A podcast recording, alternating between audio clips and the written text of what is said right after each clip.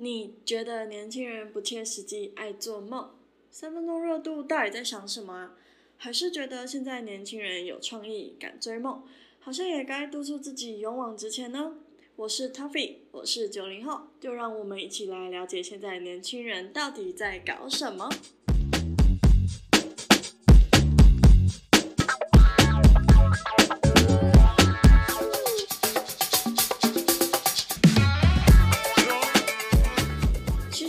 想开 podcast 也是想了一段时间了，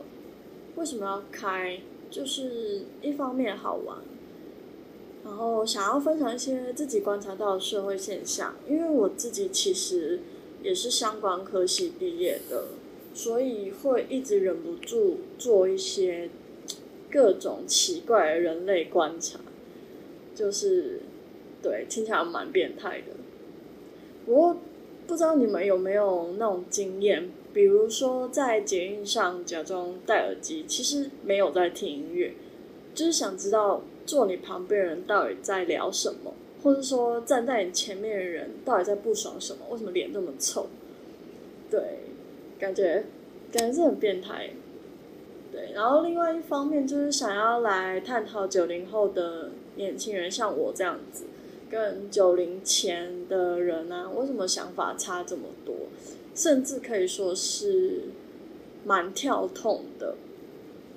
而且也想要了解说，除了职场外，因为我有发现大家其实都在讲职场上的东西，但是我觉得其实除了职场以外，蛮多的方面都有呈现出像这样九零前后。观念或是思想上的差异性，有时候我真的觉得不是我们年轻人难沟通，是九零前的各位真的要 update 一下你们的思维。我这样说会不会打？但是有时候确实是我们年轻人的想法，因为你们不能理解，然后就会变成说，诶，是不是我们都这样子爱做不做啊？或者是说怎么工作换来换去等等的。真的跟你们那一代差很多，所以我能理解为什么你们不能理解。那我们也必须要去理解一下，说，哎，怎么你们会有这样子？对我们来说有点古板的想法啦。那其实自己在社会上打滚了一阵子之后啊，就会发觉说，哎，我身边所有的人事物变动的非常快。就像我自己来说好了，我可能会有。一阵子，我之前有一阵子，比如三四个月没有接触新闻啊，或是说没有去 follow 到网络上的一些资讯，然后三四个月后，你就突然发现，哇，怎么突然出现了几十个我听都没有听过的新梗？真的，比如说像我同事就在那边讲说啊，barbecue 了，然后你就觉得说什么，到底在 barbecue 什么？你想烤肉了吗？中秋节到了吗？这类的，那。你好不容易就上网，然后去把这些哦相关的流行新梗或用语查完的时候，你就觉得哎，怎么突然又有新的迷因或是梗，然后在你周围轰炸？你就觉得说哦，好不容易更新完又要再更新，你一直有不断的新东西，你已经没有办法说像以前在学生时期，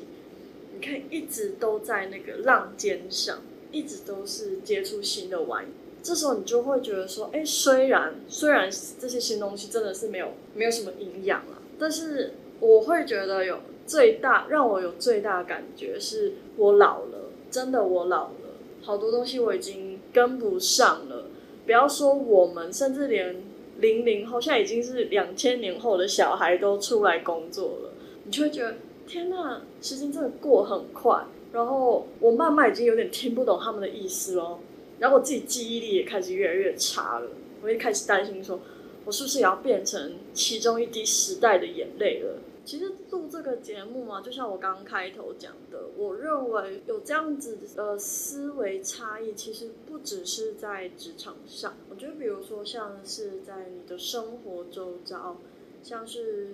家庭啊，或是说保养观念啊，或是一些销售面啊，那朋友交友啊，感情上其实一直都存在着这种所谓的世代落差。那比如像家庭好了，现在大家都越来越晚婚嘛，甚至有人就觉得啊，我不要生小孩了，因为生小孩很贵、麻烦又浪费钱，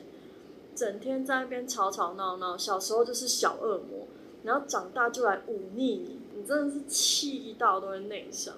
而且你也没有十足的把握说我可以养出一个好小孩。棒棒的好小孩，所以现在越来越多人就觉得说啊，我与其生小孩，然后让我体态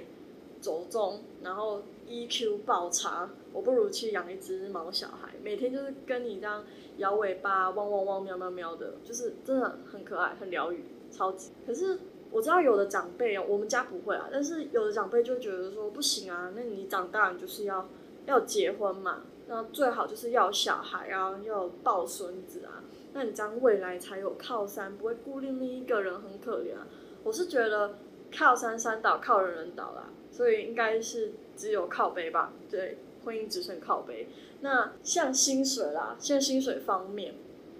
就是现在大家应该最有感的就是说，存不到钱吧？那除非你住家里，但是如果你在外面租的话，还有另外一个就是，除非你薪水很高。不然你刚出社会，然后又在外面租房子，其实你真的能存到钱不多。你月底好一点的吃草，但是你差一点就是吃土了。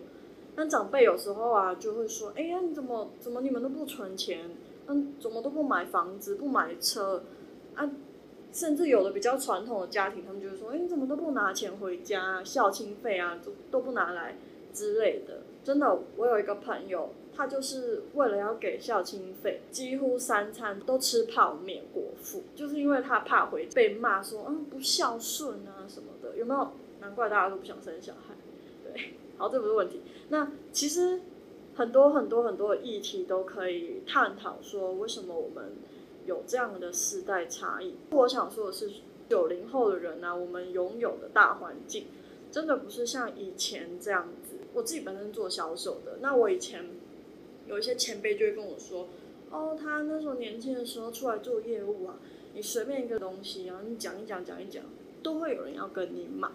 但是现在不是，现在是大家网络这么发达，Google 一下，拉皮买一下，订一下。那这样子的话，其实真的会影响到说，像我们现在销售环境，或者说大家买东西的习惯。除了我们刚刚讲的大环境以外，虽然我们科技很发达，有网络，像我刚刚讲的。” Google 啊，虾皮啊，人手又一台 iPhone，我就想到我表弟他之前跟我讲说，机亡人亡，你就知道说，哎、现在手机真的就是像我们器官一样不可或缺，甚至到说现在人不像以前，现在每个人学历都是大学起跳了，但相对的来说，其实我们要面临的困难也很多，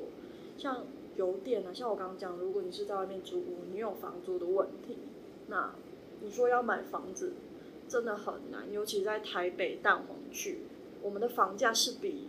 日本的东京还有美国的纽约还要高很多的。那我们薪资没有涨，就是比以前吧，或许高一点点，但是我们的物价是高三倍以上。这样的社会现象其实是让我们九零后这些年轻人比较吃不消，而且更难想象说未来，因为我们的社会。会像日本人一样逐渐高龄化，我们肩上要扛的不是一袋袋金币，也不是一张张的黑卡，我也希望是这样啊。但是我们身上要背的是好几个老人家，我们需要为他们养老而去赚钱，去劳动。那我在这里大概简单的跟大家说明了一下，为什么我有想要开节目的这种想法，其实也是啰里吧嗦说了一大堆了。那下集我想要来讨论一下，就是我们九零前跟九零后的人对于结婚这个话题有什么不一样的看法？毕竟我身边结婚的朋友很多，那我不知道他们是冲动，还是真爱，还是真的傻，还是说他不想要过年回去的时候再被长辈逼问？那也有可能，有的人年纪还轻啦，还没有经历到被逼问的状况，跟我一样，跟我一样还没有被逼问。若你们大家有什么 idea 想要跟我分享的话，我也欢迎你们在底下留言或是 email 给我。那感谢你们的收听，下次见，拜拜。